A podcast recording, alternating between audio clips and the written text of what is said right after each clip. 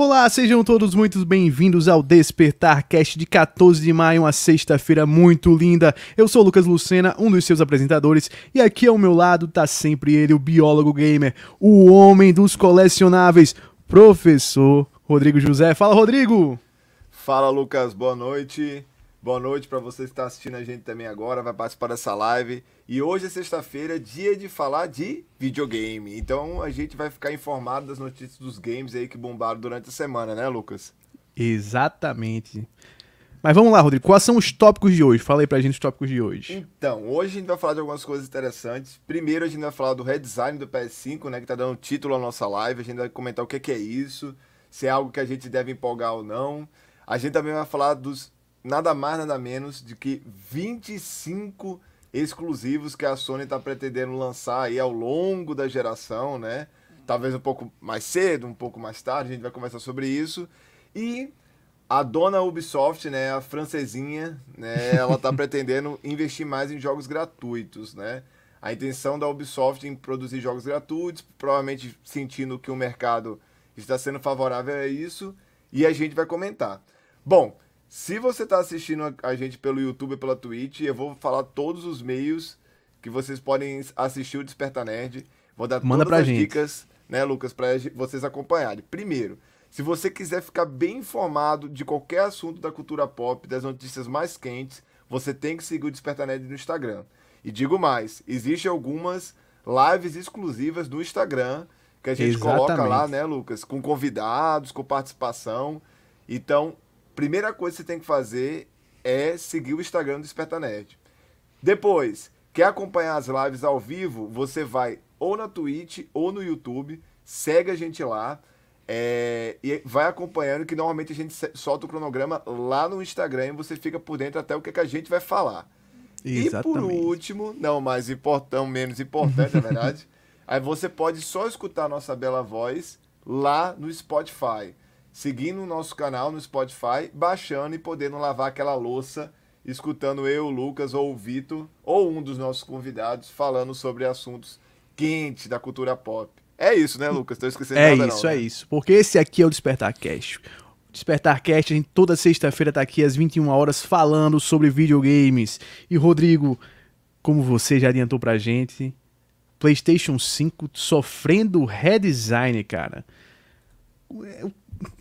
inicialmente a gente fica animado, né? Quando a gente, opa, redesign, pode ser que aquele negocinho grande, aquele trambolho grande que tem ali, dê uma, uma mudada, fica um negocinho mais bonito, mais suave. Mas aí a notícia ruim é que o redesign do PS5 é apenas interno, né? Ó, a gente tá aqui já com o Johnny e o Nathan, como é que vocês estão? Tudo tranquilo? Você que tá nos vendo ao vivo tem esse dever de nos acompanhar aqui comentando a live com a gente, comentando nesse podcast. Pois é, Nathan, novo design do PS5, mas infelizmente o design é só interior. Que o que, é que eles vão fazer, Rodrigo? Eles vão mudar é, o design interno do PlayStation 5 para que precise usar menos material. Como a gente está tendo falta de semicondutor no mercado, o que eles estão fazendo é otimizando o uso do espaço lá dentro, que é um espaço bem grande, né? O PlayStation Sim. 5 é um negócio enorme. E vão conseguir usar menos material conseguindo assim produzir mais unidades do PlayStation 5. Aí vem outro problema. Eles só vão fazer isso, começar a fazer isso em 2022, cara. Assim, vai demorar, né? Até porque, Lucas, normalmente no período de. Já vai dar, daria dois anos já que o videogame teria sido lançado, já é quando eles começam a pensar no modelo Slim, né? Sim. Normalmente o modelo Slim vem com três anos de lançamento do, do videogame. Então, já é algo realmente, assim, é algo até esperado, né, Lucas? Que eles Sim. lancem um redesign. E, e é até normal, é até normal, se a gente olhar o, Switch, o Nintendo Switch, ele rapidinho também teve um, um redesign no Sim. interno também, até mais robusto que esse do PlayStation 5. Peças foram trocadas do, do Switch, uma bateria melhor bateria, e né? tal. É, enfim. O PlayStation 4 passou por isso também, todo console vai passar por isso. Só que dessa vez a motivação não é uma motivação de melhorar aspecto técnico, é mais de melhorar o uso do material, porque tá faltando semicondutor. É literalmente conseguir produzir, né, Lucas? Produzir, conseguir conseguir produzir. E assim, nessa semana teve entrevista é, da, do pessoal da Sony falando sobre isso, dizendo que tá faltando o PlayStation 5 no mercado, tá faltando muito PlayStation 5 no mercado, mas não é por apenas problema de produção. Que em termos de produção, eles estão conseguindo produzir basicamente o mesmo número que eles conseguiram produzir no PlayStation 4. O que é um negócio assim surpreendente, porque com falta de, super, de semicondutor, essa coisa Sim. toda, os caras estão conseguindo produzir um número muito alto. E o problema é que a demanda é muito grande, cara. A demanda é um negócio, tá sendo um negócio absurdo, é o console mais procurado de todos os tempos. Aqui o Nathan perguntou qual o espaço do PlayStation 5. Ele falou, tipo, o PlayStation 4 tem 500 GB, 1 TB, o PlayStation 5 ele só tem um, um tamanho. Um é, até menor, é 825 onde 650 mais ou menos é usável. Ah, sim, porque é. tem uma parte que fica com, com o sistema operacional. O 1 terabyte é o, o, Series X, que é um que ele vem 1 é terabyte e você usa 800 e pouco. É isso mesmo. E aí, cara, é esse problema, né, Rodrigo, que a gente tem hoje, é que a demanda tá muito absurda. A demanda tá fora do normal. Inclusive, a gente teve um lote novo do PlayStation 5 para o nosso país aqui essa semana e ele esgotou em poucos minutos na Sim. Amazon, né? Tudo bem que não devia ser um lote muito grande, né? A gente está com a situação que muitos desses lotes estão sendo comprados por lojistas do mercado cinza, que eles estão revendendo. Aqui em Goiânia mesmo, eu não sei como está a situação aí em Natal, Lucas, mas aqui você só encontra PlayStation 5 vendendo em lojas a R$ 6.400. Hoje, Sim. inclusive, eu fiquei sabendo disso. Hoje, um, um dos lojistas é, me informou que está vendendo a R$ 6.400. Então, eu acredito que muito dessas mercadorias que estão chegando aí nos lotes das grandes magazines estão sendo comprados por lojistas do mercado cinza Sim. e eles estão revendendo. Então, tipo assim, é mais um complicador é, é. Em, relacionado ao nosso país, né? Porque... Oh, inclusive aqui, ó, Rodrigo, o Nathan tá perguntando se a gente não acha pouco o espaço que tem dentro do PlayStation 5. Eu acho pouco, mas eu acho que tem um motivo para ele, pra ele ser pouco. É mais a Sony cortando custo. Porque dessa vez a gente não tá com o HD normal, Nathan. Que o HD normal, ele é um, um disco rígido, rígido físico que tem uma rotação às vezes 100 vezes menor do que a, no SSD. E aí a Sony tá com esse SSD que é uma, uma memória eletrônica, que é um negócio muito mais rápido, muito mais ágil, muito mais seguro. Você não tem problema de, ah, o negócio caiu, qualquer quedinha dá defeito e você perder dados. Ele não tem esse problema. Por isso que é, que é menor o tamanho. É porque e, eles, eles têm que economizar. e em contrapartida também, Lucas, os jogos estão vindo menores. O, então, as empresas então, estão sim. conseguindo otimizar o espaço do PlayStation 5 até o último jogo que a gente comprou, que foi o Resident, né? Ele não tem nem 30 gigas. Sim. Então, e, eles estão tentando compensar de alguma forma. Não, e a tendência é fazer até cada vez mais os jogos ficarem menores, porque eles vão aprendendo como trabalhar com esse sistema de compressão e descompressão que tem de, da arquitetura de memória do PlayStation 5, que permite que você faça isso, que você coloque os arquivos comprimidos ao máximo e ele sozinho, sem você precisar de fazer código nem nada, ele consegue é, descomprimir esses arquivos da melhor maneira possível e de maneira rápida, né? Sim, sim, sim. É, mas, mas assim, a gente até, a conversa que a gente teve com o Ricardo na quarta-feira, né? Que ele até falou sobre, sobre espaço e tal. Depende muito também do que você joga, porque eu acredito é. que um giga é, tem, lógico, é, é, muito bom a gente ter uma biblioteca disponível praticamente instantaneamente, né? Sim. Só que você levando em consideração que os jogos são menores no PlayStation 5 por causa da, do uso do SSD e também que eles são muito mais rápidos para baixar também por causa do SSD, né, Lucas? Sim. Eu acho que acaba num, sei lá, num, e o SSD é muito caro para você comprar uma expansão, um, um expansível. É, inclusive ele não, não, tem, né? O um negócio que eles ainda não, tem, não lançaram porque, diferentemente do Xbox, o PlayStation 5 ele trabalha com frequências variáveis. Então, como a frequência dele é, é variável e precisa de, um, uma frequência muito específica, de variações muito específicas de frequências, eles ainda não lançaram a, as expansões de, de, SSD. Sim. Mas vai sair em breve. Eu acho que perto ali da E3 deve tá, eles devem estar tá anunciando isso. Que, assim, para mim pessoalmente não é muito problema não, sabe? Eu não tenho muito problema eu com isso não. não. não. Eu fico no máximo com coloco quatro, cinco jogos estourando por vez assim, comporta direitinho quando eu penso em colocar um sexto, é porque eu sei que tem algum ali que eu tô. que eu não vou jogar mais, ou que eu terminei, sabe? Eu não, não sou muito de ficar com um bocado de jogo lá e ficar testando um a um. Não é muito é, minha praia, não. Faria mais falta, Lucas, no caso, se o PlayStation 5 tivesse um, uma coisa como o Game Pass. Sim. Porque o Game Pass você quer colocar mais jogos e tal, você quer testar muita coisa, mas como não é o caso do Play 5, eu acho que para mim também não faz tanta falta assim não, o espaço mais, porque um giga é um tera, quase um tera na verdade, né? É muita coisa. E os jogos estão vindo com 30 e poucos gigas e tal, então tirando o BF5 aí que, que eles deram na E o Warzone, né, grande. o código Warzone que os caras é, tirando esses dois aí, exageram. Mas... Pois é. O, sobre o design do PS5 é essa, né? Vai ser um redesign interno, eles vão mudar internamente as coisas do, do os componentes do PlayStation 5 para conseguir otimizar o uso do espaço lá dentro e usar menos semicondutor para conseguir produzir mais consoles, uhum. que hoje esse é o grande problema do de, de produção, não só para o PlayStation, mas também para o Xbox, é, para Apple, para Samsung, tudo que é produtora de eletrônica tá com esse problema. Então, quanto melhor, quanto mais eficiente você conseguir tornar o uso do espaço lá dentro em termos de físico, melhor, né? Ó, o Natan tá perguntando aqui. Acham que um dia vai existir um sistema eficiente que, tipo, deixe os dados dentro do CD como se fosse uma tecnologia eficiente? Como um exemplo, não precisar baixar os dados do jogo no console e deixar tudo apenas no CD, ou é algo muito complexo ou impossível? A gente precisa baixar os jogos no console por questão de velocidade hoje, principalmente. Porque os SSDs dos consoles novos, tanto do PlayStation 5 quanto do Series X, são muito mais rápidos que o, que o CD. Então, é, que não é nem CD, é Blu-ray, né, que a gente usa hoje, que são os Ultra Blu-ray. Eu acho que falta ainda alguns passos. Eu acho que não é impossível, é possível, sempre é possível, a gente nunca nunca sabe para onde as tecnologias vão evoluir, mas no momento assim, eu acho que nos próximos 5, 7, 8 anos é bem provável. Eu acho que é coisa para uma, duas décadas lá para frente para acontecer. Mas por enquanto hum, pode desistir dessa ideia aí. eu, ia, eu ia falar um negócio do redesign, Lucas, também que a gente vai comentar por alto da outra notícia que a gente postou lá no canal sobre os controles, né?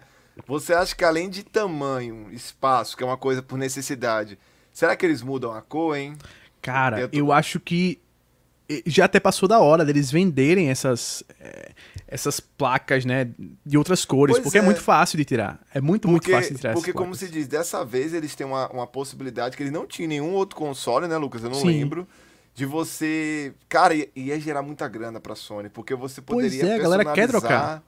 Você poderia personalizar as cores do videogame só tirando essas placas brancas que ele tem, porque, que nem você falou, é fácil tirar e eles já anunciaram dois controles, que aí eu me lasquei.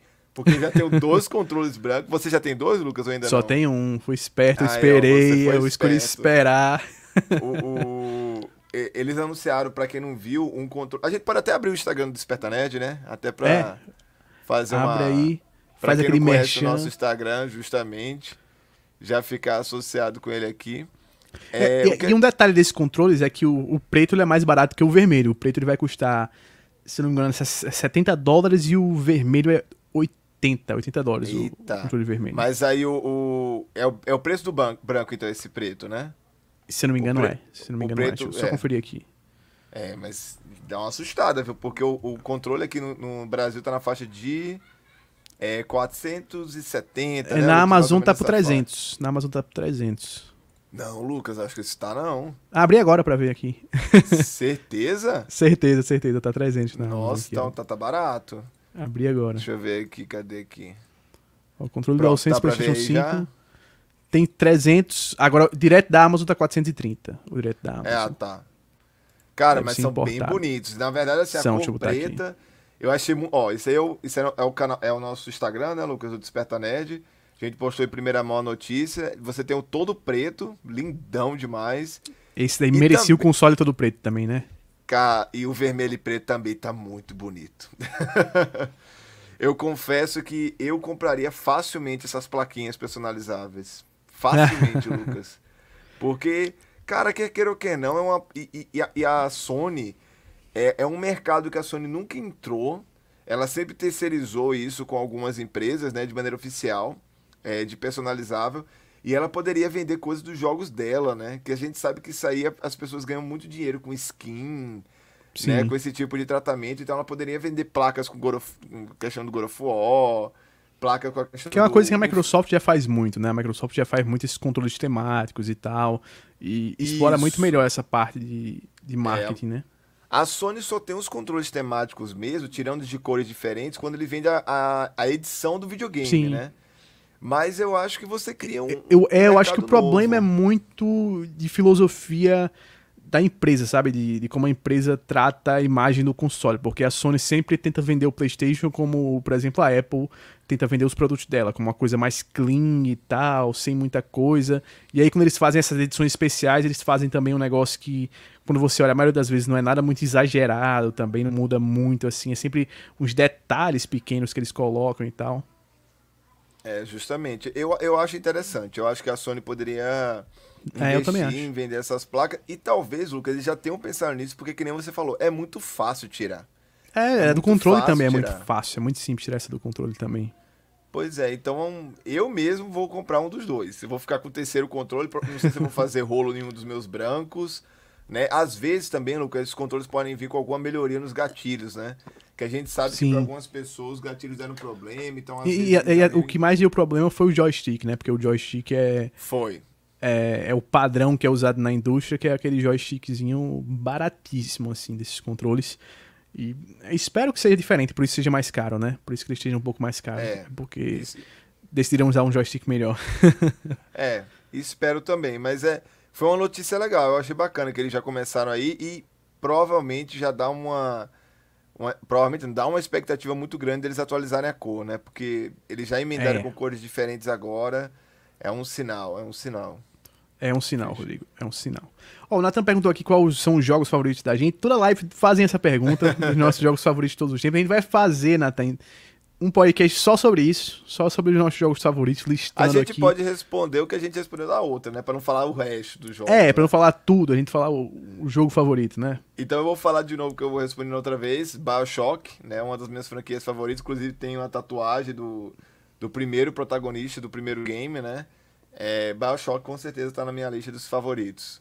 É, o meu, como eu já falei, que é a minha série favorita, Final Fantasy X é para mim surreal. Final Fantasy X para mim foi o jogo que me introduziu aos jogos de verdade, foi Final Fantasy X, o jogo que mudou a vida. Foi Final Fantasy Inclusive, Lucas, ó, entrou no Game Pass, viu? Ó, o último jogo que entrou no infelizmente, Game Pass... Infelizmente é a versão do remaster, que eu odeio aquela versão. Porque aquela versão que a Square fez, eu não vou perdoar nunca. Eles trocaram o rosto de todos os personagens. Eu sou um dos maiores advogados contra essa versão. Porque eu quero os meus rostos originais lá no jogo.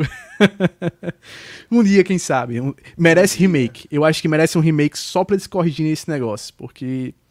Nossa, Final Fantasy X é absurdo. É, é o jogo que introduz aos RPGs voz. É um dos primeiros RPGs que tem, que tem trabalho de voz e tal. E tem uns momentos bem estranhos, assim, de risada principalmente. Mas é da hora. Ó, o Bruno aqui nos acompanhando como sempre. Fala, Bruno, tudo tranquilo?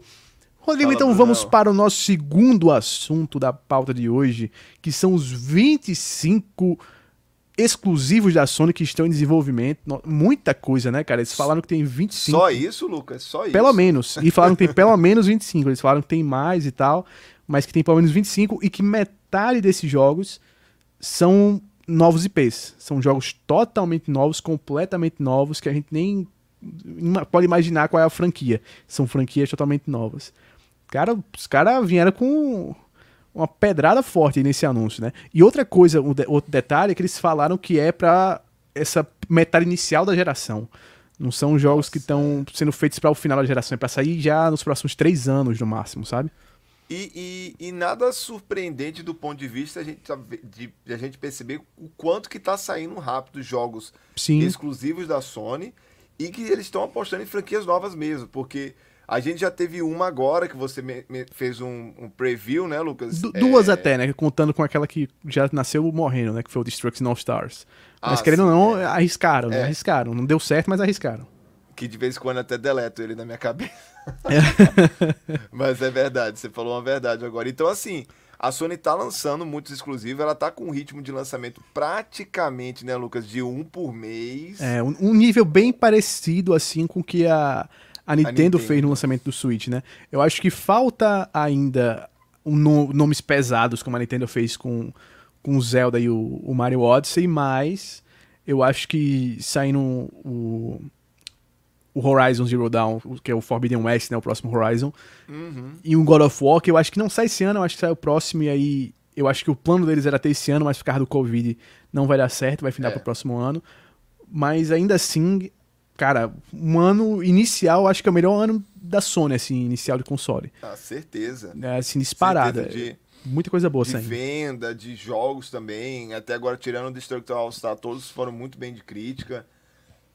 foram muito bem avaliados. Eu, e, e assim, a gente. É, o, o mais interessante dessa notícia, eu acho que não é nem a quantidade, né, Lucas? É você é, associar que metade são novas IPs. Isso é muito legal. Sim. Porque a gente vai poder ver a Sony diversificar cada vez mais, apostar em, em, é, às vezes, em estrutura de jogos, estilo de jogos que ela não costuma arriscar, que foi o caso do Returnal, né? Sim. Então, assim, é algo muito bacana se a gente pensar em variedade, né? E a Sony precisa de variedade. Inclusive, vamos listar os que a gente já sabe que provavelmente estão em desenvolvimento, né? Que a gente tem o God of War Ragnarok, que a gente falou aqui que é um deles. Tem o Horizon Forbidden West, também é outro que a gente já falou que é um deles. Tem o Ratchet Clank Rift Apart, que vai sair agora, que ele provavelmente tá nas- nessa conta, né? Que eles terminaram de produzir o jogo, desenvolver o jogo essa semana, um pouco antes dessa entrevista. Gran Turismo 7 também é um que já tá anunciado que foi adiado, que era para ter saído agora no início do ano, foi adiado, a gente não sabe quando que vem, vai sair o jogo, mas tá em desenvolvimento. O Spider-Man 2, que eu tenho absoluta certeza que já estão desenvolvendo também o, o segundo Spider-Man. Ghost of Tsushima 2, que também já estão contratando, inclusive, pro jogo. Certeza. É, tem um remake do The Last of Us, que, Já por foi bem ou por mal, também. tá em desenvolvimento, né? Ele tá em desenvolvimento. Tem o The Last of Us Factions, que é o, o modo multiplayer aí do The Last of Us, que também tá em desenvolvimento lá na Naughty Dog, que a gente não sabe. Ele era pra ter saído junto com o The Last of Us Parte 2, mas não saiu. Então aí já vão um bocadinho, né? Já vem um bocadinho aí. Eu perdi até a conta aqui. Ah, já foi Tem o- 8, 9. Tem o jogo da Raven Studios também, que é aquele estúdio novo que foi anu- anunciado. Também da Firewalk Studios, que é outro estúdio novo que foi anunciado. Tem o Kena, Bridge of Spirits, que também é um jogo de parceiro, mas é um parceiro que, assim como o Returnal foi da Housemark, é um parceiro que está dentro ali da, da PlayStation Studios. Ah, É o PlayStation que vai estar, a Sony que vai estar publicando o jogo. Tem um jogo que o desenvolvedor de Kena, o Ember Studios, já está desenvolvendo. Eles estão terminando o Kena e já estão fazendo esse outro jogo também. Tem ainda um jogo do London Studios, que o London Studios só fez jogo para o PlayStation VR. E eles vão lançar agora um jogo finalmente para o, o console principal. E tem um outro jogo que a, o estúdio secreto lá da Sony, né? O estúdio da Santa Mônica lá, que não é a Sony Santa Mônica, é um estúdio da Sony da Santa Mônica, também tá desenvolvendo, que a galera especula que pode ser um remake do, do Uncharted e tal, essa, essa coisa toda. E tem... Ah, tá, pode continuar, Lucas. E só e ainda falta o Strand, tem o Strand também, que é o, o jogo lá do gatinho lá que eles também estão estão desenvolvendo. Só aí, cara, vai eu acho que uns Ah, 13, foi 14 15, jogos. E Fora assim, tem- e, tem e tudo pra sair esse ano próximo, né? Esse daí que a gente É. falou. E tem algumas especulações fortes algumas franquias que vão voltar, né? Tipo, provavelmente Sim. vai ter um no- novo jogo do Uncharted, que é um que a Sony já se manifestou, né? Que, que quer que volte. Vai ter franquia aí que vai voltar, certeza, né? A única franquia que, a princípio, que fez sucesso no PS4 que não vai voltar, que a gente sabe, é o Days Gone. Que a Sim. gente também falou em live que, que enfim, por causa da questão do- da saída dos diretores, não vai, não vai vir E assim, ó, o Léo falou que ele duvida ser todos AAA, e, e eles falaram que não são todos AAA. Eles falaram que tem no meio aí alguns indies, que, por exemplo, o Ken é um indie. O Ken não é um AAA, mas é um indie que você olha e você vê, cara, isso não, não tem cara Esse- esse de indie da geração passada. também, do jogo do Isso. gatinho também é um indie. O Strand. E é outro que Não. você olha também não parece ser indie. Eu acho que o conceito de indie para essa geração, esses indies first party, eles começaram a subir, sabe? É, eu acho que até a Microsoft também subiu muito isso com o último Ori. O último Ori, assim, é de um nível Sim. absurdo de alto. E a Sony também tá se vendo subindo o nível dos indies dela, sabe? A gente viu aqui o Maquette que saiu, que também ele não, não graficamente, assim, até em termos de gameplay, ele não parece um indie. É, eu duvido muito que o Kena também vai, vai ser jogado como um indie e tal, ele- mas Até é um que a indie. gente viu já, né, do jogo. Exatamente. E, e muitos desses novos IPs eu acredito que vão ser independentes, vão ser indies, mas vão ser indies com aquela roupagem que você olha assim e você diz, não, isso não é indie, não. Também Vai ser acredito. aqueles indies com investimento pesado, né? É, e, e- e assim, é, eu, te- eu, eu já teria certeza, mesmo que eu não tivesse falado que não iam ser todos AAA, porque se a gente pensar em dois anos, 25 AAA, cara, é muito dinheiro. Mesmo que a Sony tenha rachando É dinheiro aí, é. A gente sabe que jogo hoje em dia tem um investimento praticamente de um filme, né, Lucas? E, e eles por mês, eles estão tendo essa tendência por mês de dar um jogo de PlayStation 5 por mês, normalmente é um lançamento. Se não for um lançamento tão grande. Que, por exemplo, esse mês agora eles não deram lançamento, porque o lançamento do mês, que não foi um AAA, é um Double A aí, que foi o Returnal, não dá pra eles darem o Returnal no, na Plus, que não é o, é o o- tipo de coisa que eles fazem. Que é uma pergunta que o Léo fez. Eu acredito que esses indies que o Lucas tá falando, às vezes, são jogos da Plus. Eu É. acho que são jogos Até agora todos foram. Todos foram. Bugsnax foi, o Destruction All Star, que nem era um Odd indie, era um. Double A. Foi, é, o Odd World foi, o Maquette foi, todos. Todos os, os indies que eles lançaram até agora, First Party, foram pra, pra Plus direto. E eu acho que se não Ah. for pra Plus, vão sair com valores mais baixos mesmo, assim, coisa de 20, 30 dólares. Porque o Spider-Man, o Miles Morales, a gente viu que é um jogo que eu acho que até dava se eles quisessem cobrar é, 60 dólares, eles cobraram só 50, né? Então acho que eles vão praticar É, esses não, preços e- diferentes. E bem provável que a, a Sony tem, ela tem que ser mais agressiva com a Plus, né? Então ela vai ter que povoar a Plus com algumas coisas interessantes. E provavelmente essas coisas interessantes que ela vai povoar é justamente esses jogos Double A, esses jogos indies dela, né? Que ela vai colocando, que é uma maneira dela, vamos dizer assim, deixar o pessoal entusiasmado, né? Com a Plus ainda, né, Lucas? Porque a gente sabe Sim. que mesmo que ela fique dando jogos bons do PS4, né, de qualidade boa, não é um lançamento, né? Enquanto a outra tá dando lá os lançamentos AAA Sim. no serviço dela. Então, eu, eu não duvido que algum desses jogos AAA, assim, de menor escala, a Sony pode se prender e, e dar na Plus, eventualmente, assim. Sim. Eu acredito que ela E, possa e- fazer e isso. eu acho até que alguns desses a Sony pode até depois ver de lançar até no, no Xbox, sabe? A- até como como política de boa vizinhança pra pegar alguns jogos da Bethesda também que vão, que vão sair, sabe? Seria Coisa do tipo. E fazer Eu acho que muito você- do que vai se definir disso, Rodrigo, é na E3. Eu acho que Sim. o que a conferência da Bethesda da E3 vai ser a principal conferência, mais até do que a conferência da Microsoft, do que a conferência da Nintendo, porque a da Bethesda vai mostrar como é que a Microsoft vai se comportar com a nova aquisição dela com a Bethesda e com outras aquisições que ela realizou acerca do mercado. Se ela vai continuar produzindo o jogo multiplayer, o multiplataforma com a Bethesda, se vai ser tudo exclusivo, sabe? Tem uns que são especificamente que não podem sair é, inicialmente no Xbox por contrato, né? O Ghostwire Tokyo é inicialmente exclusivo do PlayStation 5, o Deathloop é também inicialmente exclusivo do PlayStation 5, que é um negócio super estranho. A Microsoft desenvolvendo é, exclusivo do PlayStation 5, né? Sim. Mas eu acho que, por exemplo, o Starfield, que ainda está em desenvolvimento, e com certeza ele tem uma versão PlayStation 4, eu acho que eles não vão lançar ele no PlayStation 4 e no PlayStation 5 inicialmente, não. Eu acho que, no mínimo, vai ser exclusivo temporário. A Microsoft vai fazer, ó, É, vai sair primeiro no Xbox e um ano depois sai no PlayStation, sabe? Um lance assim. Para os que Eu- já tem. Para os que já Isso. tem desenvolvido. Para não jogar no lixo, né? Porque é dinheiro jogado fora. Eu acredito que essa política de boa vizinhança que a Microsoft está consolidando ainda com a Bethesda, uma hora vai ter que acabar eventualmente, né? Sim. Lembrando que a Microsoft deixou, até para respeitar os contratos dos jogos serem exclusivos do PlayStation 5 temporário, que é o Death, é, Deathloop, né?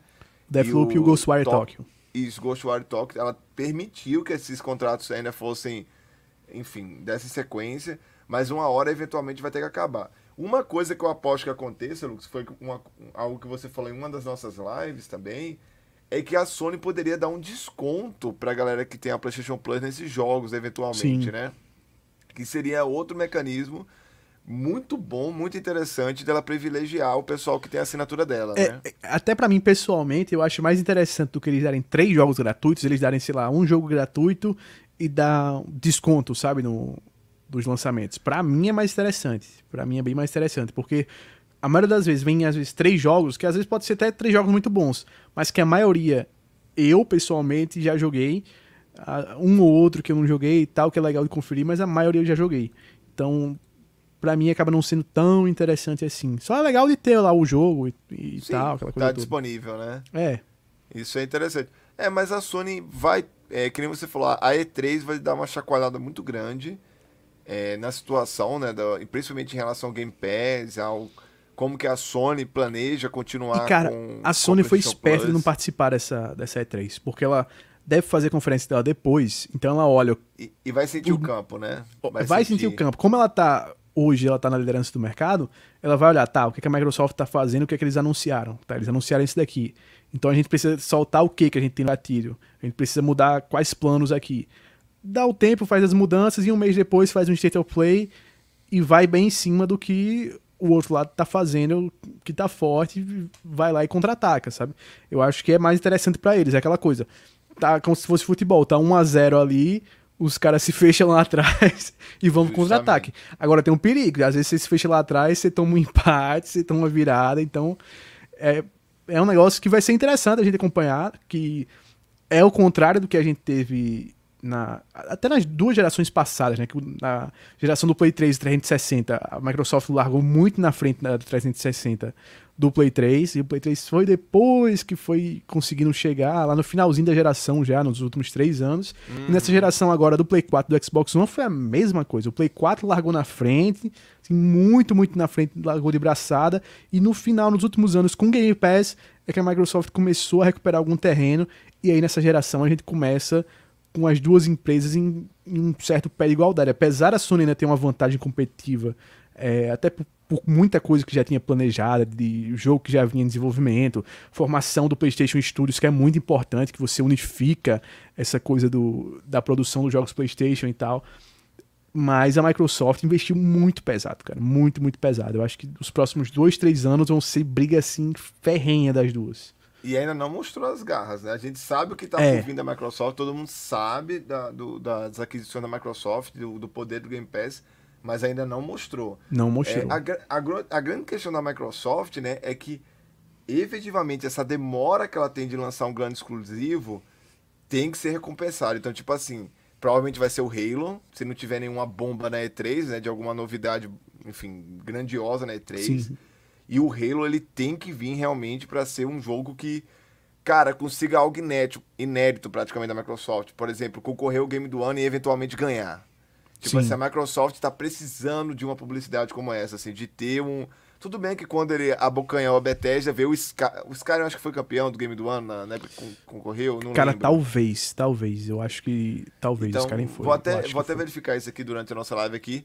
Mas a Microsoft, para mim, Lucas, ela precisaria disso, assim. Eu acho que se ela e eu acho que até a Bethesda, a Bethesda tá precisando, eu acho que as duas estavam precisando uma da outra, porque a Bethesda vem numa baixa muito grande, faz muito tempo que a Bethesda não faz esse jogo, nível também jogo do ano, eu acho que o último realmente é o Skyrim, depois você tem muitos erros da Bethesda, o Fallout 4 que é um jogo que eu amo, mas é um jogo que eu sei que... Ganhou. Que tecnicamente ele, ele, não tá em nível de, de concorrer como o Skyrim tava, sabe? Ele não é essa coisa. Já o Fallout 3 era um jogo que realmente dava, o Fallout New Vegas era um jogo que realmente tava em nível de jogo do ano. Mas depois, geração passada da Bethesda, eu achei muito fraca em questão dos RPGs. Já na questão dos jogos de tiro, os caras deitaram. Foi assim, Wolfenstein é muito bom, é, o Doom é sensacional e tal. E acho que isso pode ajudar muito a Microsoft a revitalizar Halo, que Halo tá precisando né, pegar no tranco agora. Gears eu acho que também tá na hora de virar a chavinha, apesar do, do último jogo ter sido um jogo bom, mas eu acho que tá na hora, precisa acontecer com Gears o que a Sony conseguiu fazer com God of War, sabe? De reinventar a franquia, de trazer a franquia para um novo público, e é o que eles estão tentando fazer no Halo Infinite, né? Eles estão mudando a forma do Halo. Isso. E precisa, né, Lucas? Assim, ele. O, o, o, como se diz, ele precisa de uma reinvenção total e justamente abocanhar a galera nova e principalmente valorizar as franquias que a Microsoft já tem, porque Halo é uma franquia que quem joga sabe da grandiosidade que é Sim. é Halo, né? Só que ele E outra coisa, né, Rodrigo?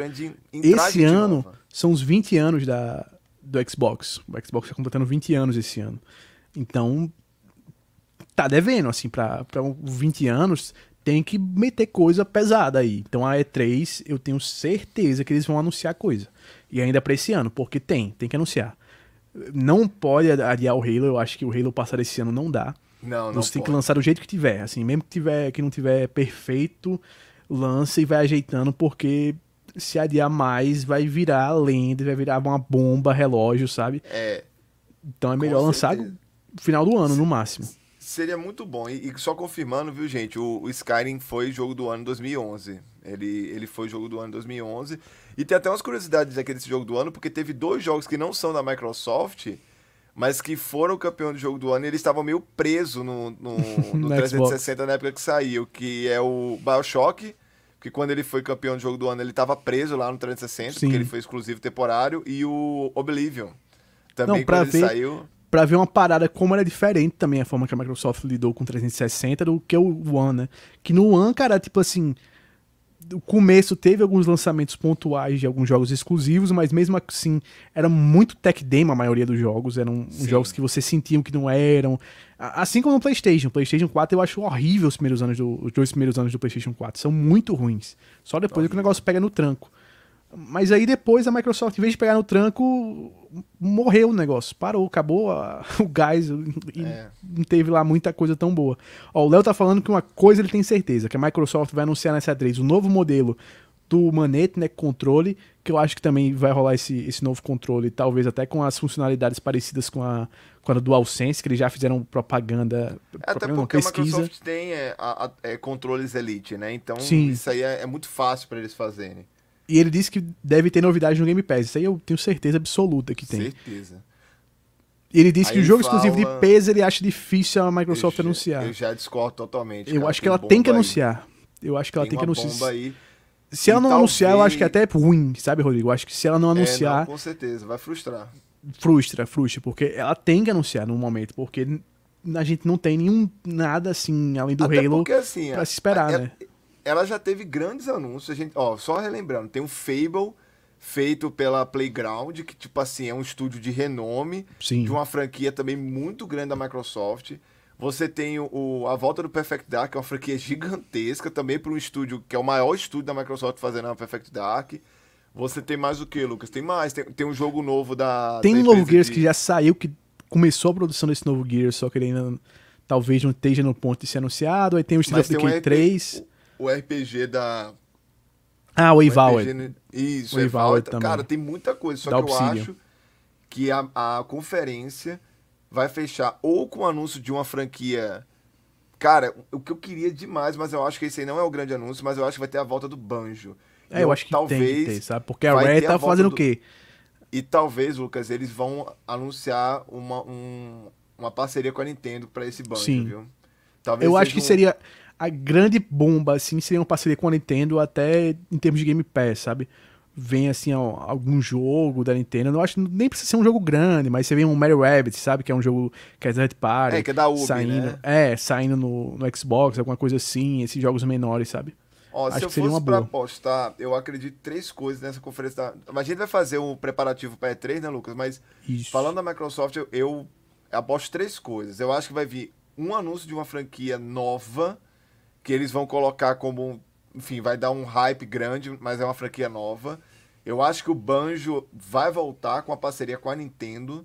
Eu acho que pode ser um jogo que sai nas duas plataformas, algo assim.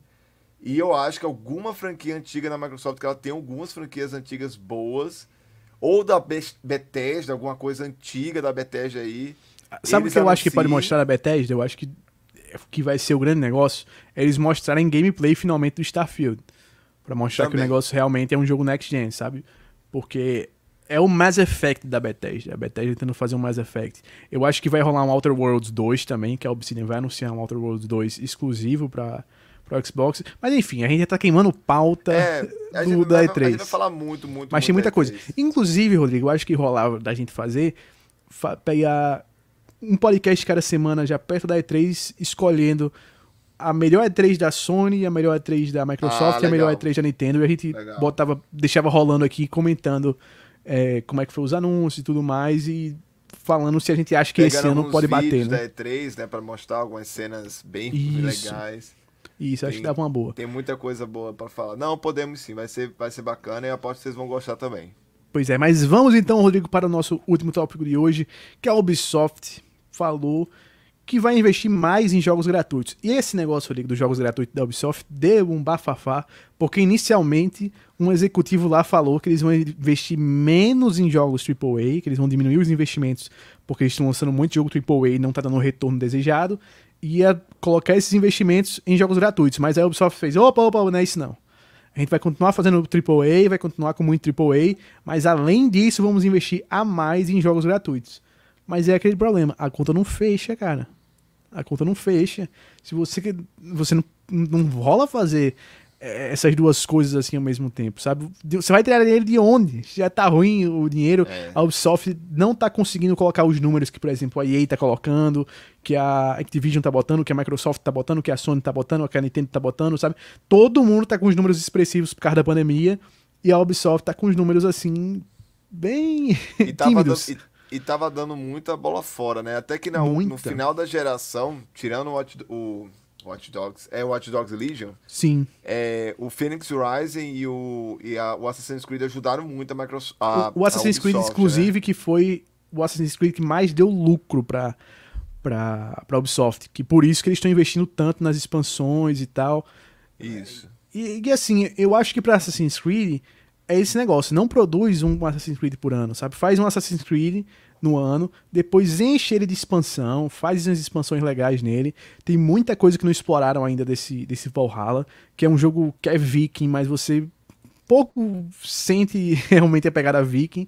É muito mais na Inglaterra o tempo todo, e agora a gente foi pra Irlanda, depois vem uma DLC em Paris, mas, tipo assim, cadê, meu amigo? Cadê negócio viking? Cadê guerra viking mesmo? Cadê invasão? Cadê Shield Wall? Cadê a galera com os escudão lá se protegendo, sabe? Falta esses detalhes no jogo que eu acho que tem que acrescentar. Eles têm no jogo, que tem Valhalla, você vai pra Valhalla, você tem os, os reinos e tal, mas é uma coisa bem à parte.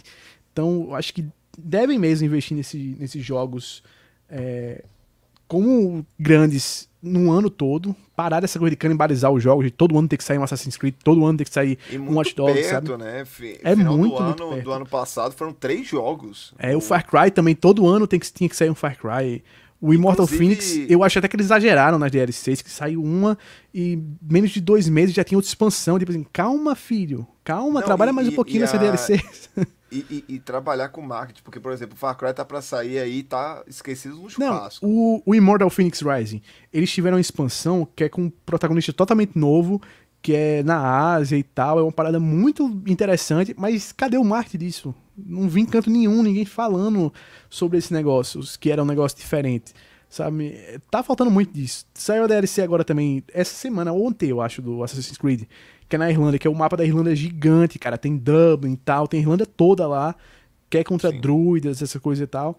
Também o marketing foi muito pouco. Foi um marketing muito pouco. É. E, e o que, que- tem dado.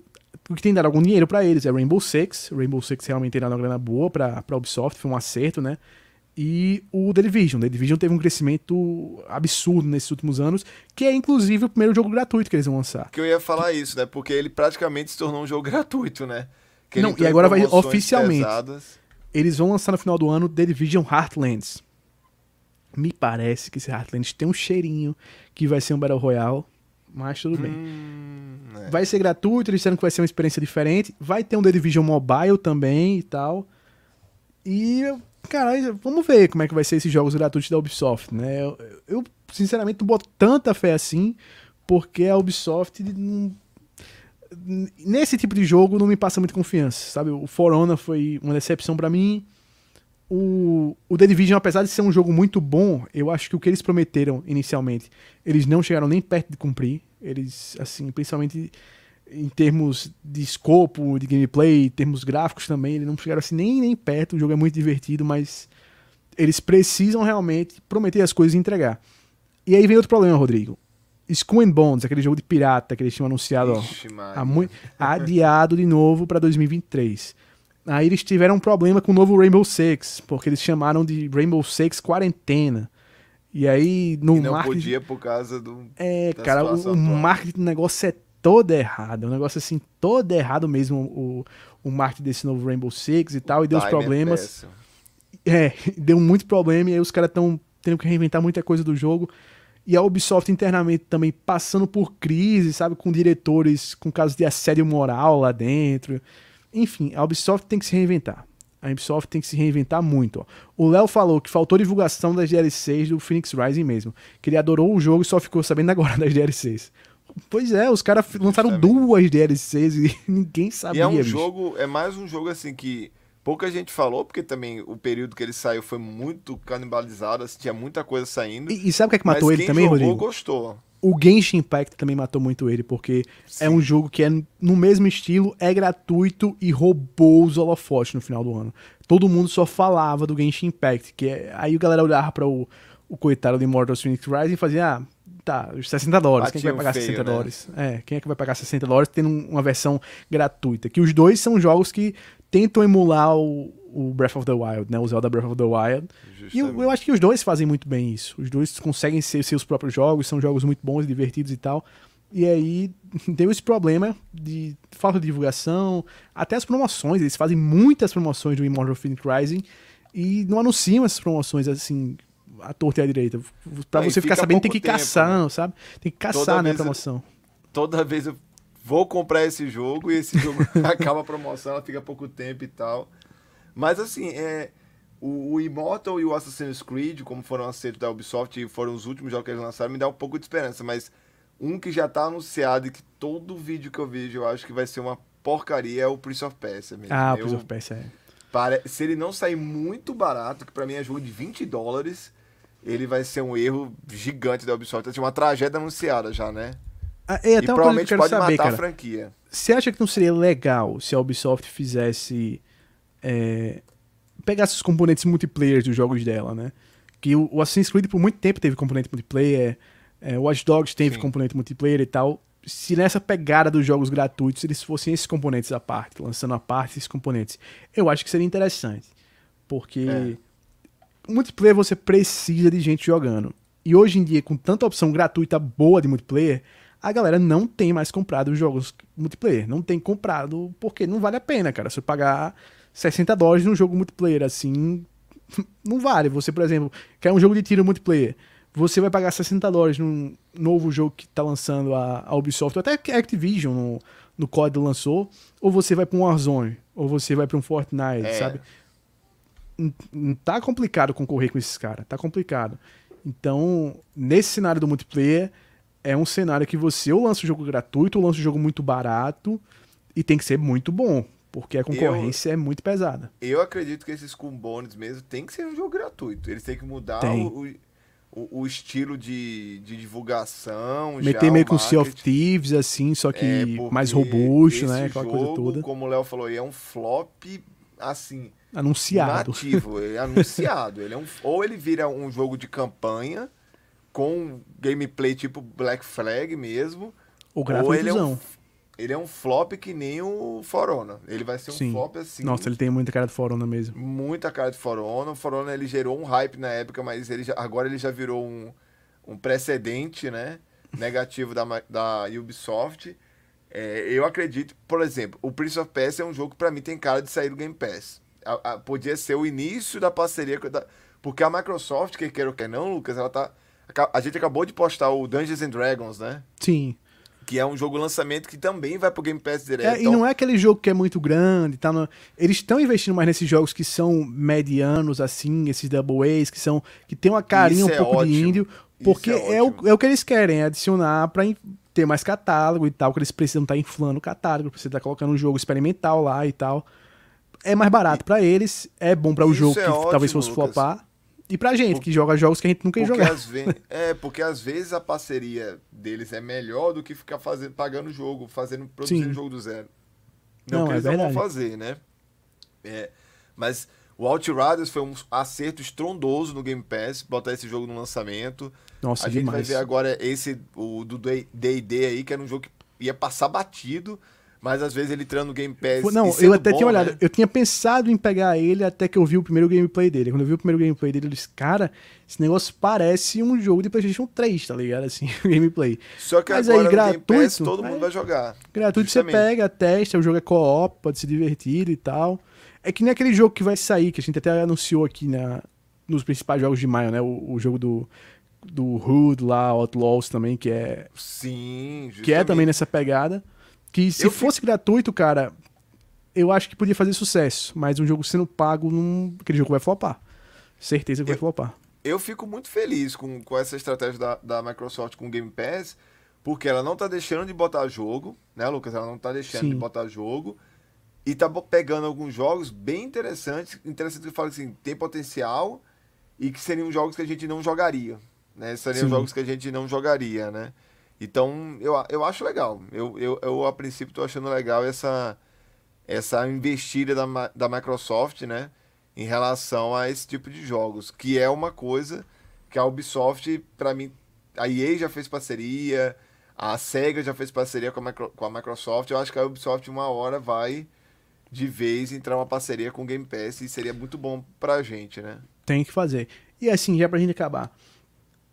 Eu acho que o caminho tá muito bom pra maioria das empresas. Acho que todo mundo tá achando o seu local, o seu canto. A EA fazendo mais dinheiro do que nunca com o FIFA, principalmente ali. A Activision com Warzone também fazendo grana pra caramba. A Ubisoft é a única dessas que tá tendo que se achar ainda, sabe? Que tem que se encontrar, que tá muito perdida e não é momento para estar tá perdida. É momento assim, do, é o boom da indústria dos games. A gente falou aqui no começo, a demanda pelo PlayStation é muito alta, do Xbox também é absurda. São as maiores demandas que esses consoles já tiveram. O Switch é batendo recorde atrás de recorde atrás de recorde. Tá todo mundo querendo jogar videogame. Todo mundo quer jogar videogame. Quem já jogava quer jogar mais do que nunca, sabe? E quer experiências novas, quer experiências diferentes. E aí essas empresas não estão se aproveitando disso, não estão conseguindo se aproveitar disso. Claro que a pandemia atrapalhou muitas delas, né? A pandemia atrapalha muito o desenvolvimento, porque você desenvolver remotamente não é a mesma coisa que você está desenvolvendo lá presencial com né, os chefes e todos os recursos também até que você tem e tal. Então tem que acertar, a Ubisoft tem que acertar e a Microsoft precisa mostrar as balas que tem, precisa mostrar as balas que tem na agulha, precisa mostrar o que tem engatilhado porque até agora, nesse ano, querendo ou não, do Series X e do Series S que você tem jogado é, é os jogos que você já tinha no ano. É retro, você teve o quê? E é retro, né? É retro. É o que tem salvado, é a retro. E ainda bem que eles estão investiram muito em melhorar a retro. A colocar o 120 FPS, a colocar FPS Boost, sabe? A colocar o HDR automático, essas coisas, porque senão tava horrível. Foi o que salvou. O que salvou esse investimento na retro e na retro de qualidade, colocando os negócios no nível acima. Então precisa a Microsoft falar: olha, filho, é o seguinte. Final do ano a gente vai ter esse, esse, esse lançamento. Próximo ano a gente vem com esse, esse, esse, esse aqui. Depois esse, sabe, mostrar um road, roadmap, fazer como a Marvel faz. Que a Marvel ela mostra para você, ela bota lá uma, uma linhazinha do tempo e vai botando só os iconezinhos dos filmes lá, dizendo, ó, oh, esse aqui, esse aqui, esse aqui, esse aqui que vai sair. A, a Sony, eu acho que não faz isso por causa que o estilo que a Sony trabalha é diferente. A Sony ela dá muita liberdade aos desenvolvedores, que às vezes saem coisa muito boa, como o Return, às vezes saem umas coisas muito ruins, como Destruction All Stars, né? Porque é liberdade total. E não tem como marcar uma data para sair os jogos deles, porque eles têm liberdade total. Se o cara disser, olha, não tá pronto, eles dizem, beleza. Se não tá pronto, não tá pronto, né? vai para frente. E por isso que a gente teve até infames atrasos. The Last of Us Part 2 atrasou um trilhão três de vezes, vezes. Três vezes foi adiado, né? Foi. O Ghost of Tsushima atrasou também, eu acho que umas duas vezes e tal. Quase todo jogo da Sony atrasa. Quase todo jogo atrasa. Mas, em contrapartida, eles sempre entregam experiências interessantes. Sempre entregam eles jogos não que criticamente. Né, a, a... E, é, e é um negócio tá difícil, tá né? Com o Halo, né? É um negócio difícil é... de fazer, porque você faz o hype, você cria o hype para você entregar as expectativas da galera é difícil, cara. É muito é. difícil. Justamente. E esse é o trabalho que a Microsoft vai ter que ter nessa geração. É de criar o hype e de entregar aquele hype. De não decepcionar. De entregar a experiência que não decepcione. Porque a pior coisa que tem é quando você cria o hype decepciona.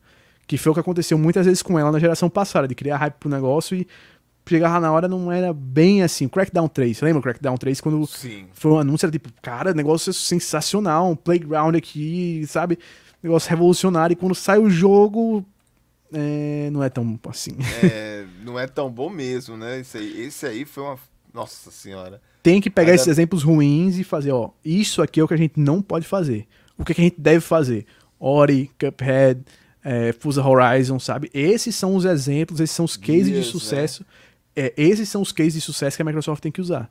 Ela esquece a forma que trabalhou esses outros jogos, foca nos que deram certo, nesses que deram certo, pega o que acertou nesses jogos e replica para os outros estúdios, sabe? Começa a unificar esses estúdios e tal. Justamente. É. E eu acredito que isso vai acontecer. Eu, eu, eu tô com expectativa muito alta em relação a essa E3, é, repetindo aqui falar da E3, porque eu acho que vai ser a grande mudança de plano que a Microsoft vai fazer em relação a toda a continuidade do, do Series, né? Até porque Sim. a Microsoft também está sofrendo com a questão do de ter o videogame no mercado, né? Então, Não, mais até do que a Sony, porque a Sony como term... como começou a produção no PlayStation 5 antes, conseguiu firmar muitos contratos antes. E aí tem muita, muito material que a Sony tem disponível que a Microsoft não pode ter, apesar da Microsoft ter muito mais dinheiro, porque a Sony simplesmente tem um contrato lá assinado. E o cara não vai poder quebrar o contrato assim, porque a multa é- deve ser um negócio astronômico assim de se Não, pagar, com né? certeza, com certeza. E até porque se eles, eles povoarem o Game Pass, Lucas, o que vai acontecer com a Microsoft é, efetivamente é o seguinte: ela vai poder é, rentabilizar os serviços sem necessariamente ter o videogame à pronta entrega, né? Sim, porque, Porque o, o você- videogame em si, pra eles, dá prejuízo a venda do hardware em si. Sim. O que dá lucro é a venda do serviço. Mas aí eles estão conseguindo vender o serviço no PC, eles estão conseguindo vender o serviço no celular já, estão conseguindo vender os serviços no, no Xbox One. Tem muita gente ainda que tá, Sim. tá com o One, e o One X ainda tá. Eu acho que dura ainda uns dois anos se brincar aí o, o One X. Se a Microsoft seguir com essa política de continuar lançando o jogo pra ele, que eu acho que ela vai seguir lançando alguns jogos menores pra ele sim. Só os maiores jogos, os, os AAAs aqui, eles vão começar a lançar só no Series. Então, eles vão cultivar essa coisa de dos serviços, né? Do, do Series ser uma parte do, do ecossistema, no seu foco. Já o PlayStation, a Sony tem como foco o PlayStation 5. O PlayStation 5 ele não dá prejuízo para a Sony na venda do hardware, mas também não dá lucro. O que dá lucro é a venda dos jogos, e por isso que os jogos são tão caros, né? Justamente. Pois Justamente. é, Rodrigo. Você tem alguma coisa para falar? Algum recado final aí pra galera nessa sexta-feira? A gente vai te pedir novamente pra eles seguirem, né? E, e avisar amanhã que amanhã tem live. Amanhã tem live. é sobre algo relacionado a game, mas não é um game, né? A gente vai falar da nova temporada de Castlevania, eu, Lucas, estamos terminando, né, Lucas, de assistir. Não, não terminamos ainda, nós estamos terminando ainda, mas vamos comentar tudo amanhã. Muita coisa legal para comentar sobre a, a- É o beijo do vampiro da Netflix. Nossa, só foi ótimo.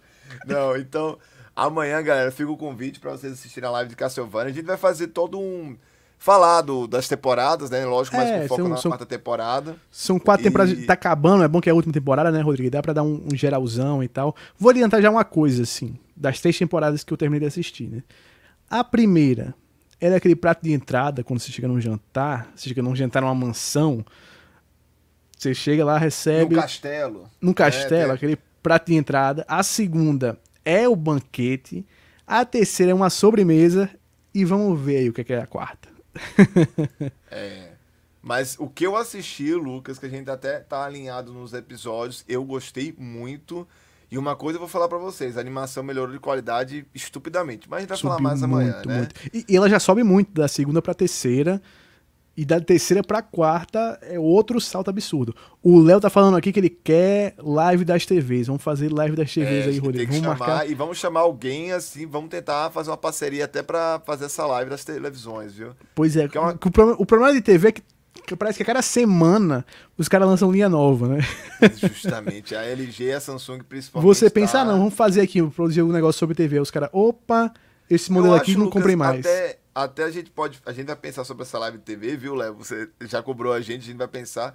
Mas uma coisa que a gente podia focar nessa live, às vezes, não é nem o modelo em si, mas falar das tecnologias, né? Sim, Da questão da OLED, QLED, porque são coisas que, independente do modelo, são coisas que, que vai permanecer nas televisões, pelo menos por um tempo, né? sim. A gente sabe que a, a LG mesmo tá com a. Com Não, aquele era, inclusive, que a, a, a Samsung já disse, acabou, se a gente tá- vai produzir outra tecnologia aqui. Aquele agora já é coisa passada, a gente já vai produzir outro negócio. E aquele é um negócio que chegou no mercado, acho, dois anos, três anos aqui no é. mercado mesmo. E É muito tá rápido, né? É um mercado que é rápido. muito volátil.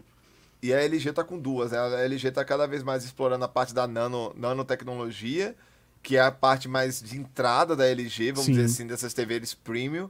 E tem a TV premium dela mesma, todo mundo sabe que é as OLED, né? que é as OLEDs. In- Inclusive, se você for pegar a OLED, já dando. Já para finalizar a live também.